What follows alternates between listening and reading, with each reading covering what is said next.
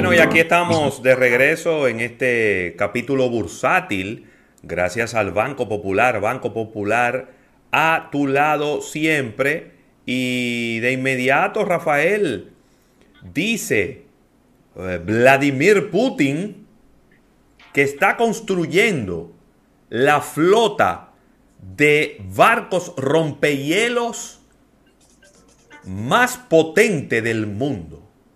¿Cómo? Y usted dirá, ¿para qué diablos este señor quiere hacer una flota de barcos rompehielos? Pues mira, a propósito de este tema, de eh, la interrupción por casi una semana del tránsito a través del canal de Suez, eh, pues los especialistas rusos estuvieron hablando de que fruto del calentamiento global, toda la franja superior, la parte del, de, este océano que está en la parte norte de Rusia, pues está navegable.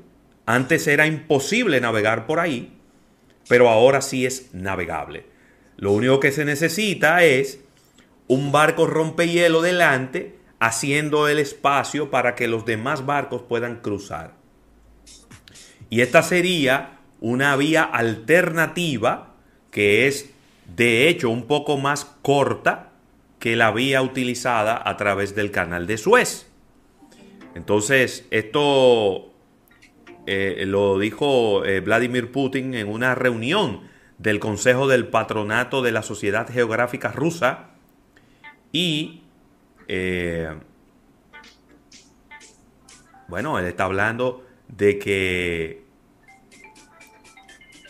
hay que renovar, hay que reactivar el tránsito de barcos a través de esta ruta porque eh, ahora es posible, como bien decía, fruto del calentamiento global y que ya no son continentes helados, sino que hay hielo, está un poco congelado, pero con un barco eh, con estas características delante, fácilmente se podría hacer a través del océano Ártico, Rafael Fernández. Me gustan estos temas geográficos.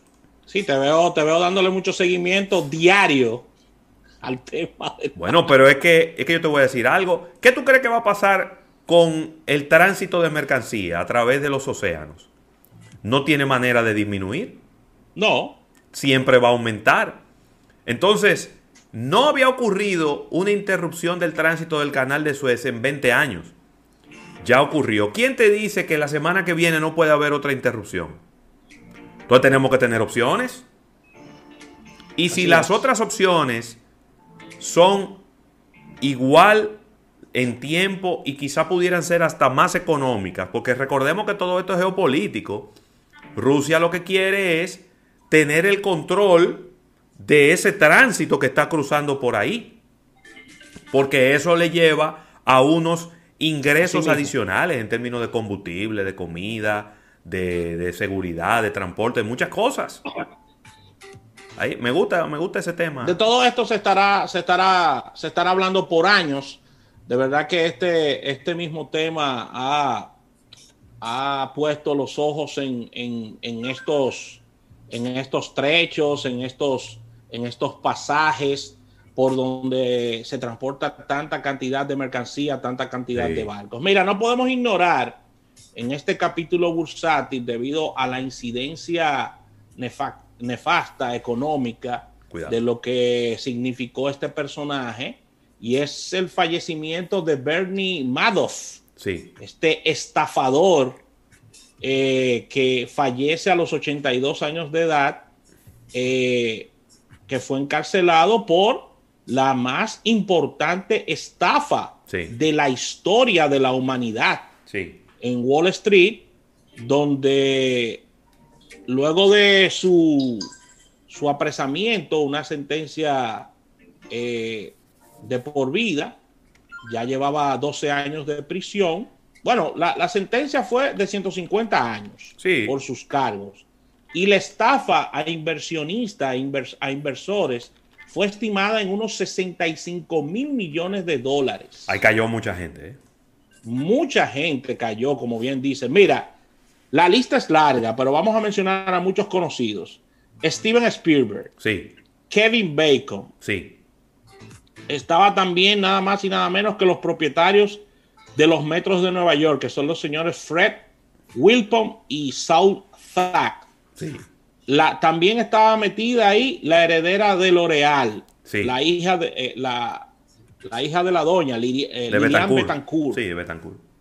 Eh, y pequeños inversores que perdieron sus pensiones y, y ahorros. ¿Cuántos dominicanos perdieron vida? dinero, Rafael, en esa lista?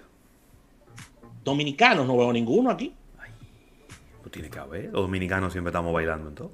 No, no, digo, no lo veo en la lista, no, no conozco, no me voy a poner a especular, pero sí es muy posible, por supuesto, que haya importantes familias y dominicanos que hayan perdido su dinero por la estafa de este personaje de la historia. Tristemente célebre.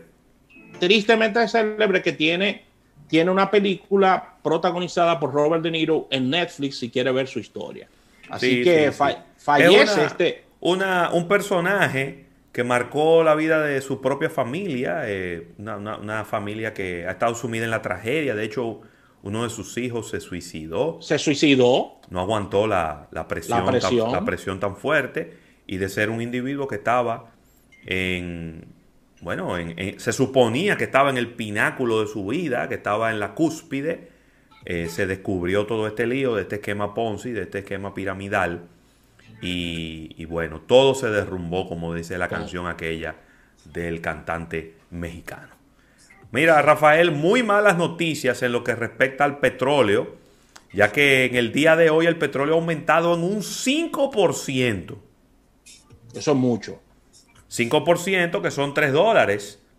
Y ahora el crudo ligero de Texas aumenta a 63 dólares con 25 centavos. Y es que las expectativas de los analistas y de los inversionistas es que las economías van a empezar a dinamizarse mucho más de lo que hasta este momento habíamos visto en el 2021. Yo no sé de dónde ellos han sacado esa idea, porque yo lo que estoy viendo es que en todo el mundo estamos frente a la tercera ola de contagio del COVID, que hay países que inclusive están cerrando los colegios, que están volviendo a, a- a hacer confinamientos. Yo no sé de dónde han sacado los analistas como que las economías se van a calentar. Yo de verdad que no estoy viendo eso, pero diría yo, ¿quién soy yo para contradecir a gente que vive de eso y que lo hace todos los días? Una cucaracha en dos patas. Entonces ellos sí están viendo que la economía se va a recalentar y eso está impulsando el precio del petróleo, repito, un 5.10% para arriba y ya va por 63 dólares con 25 centavos. Los índices bursátiles, tanto el Dow Jones como el Standard Poor's, están ligeramente positivos en el día de hoy.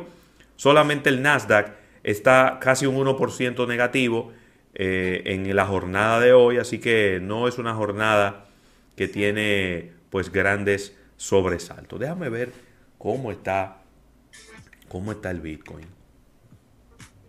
Ayer hablábamos de lo mucho que había aumentado.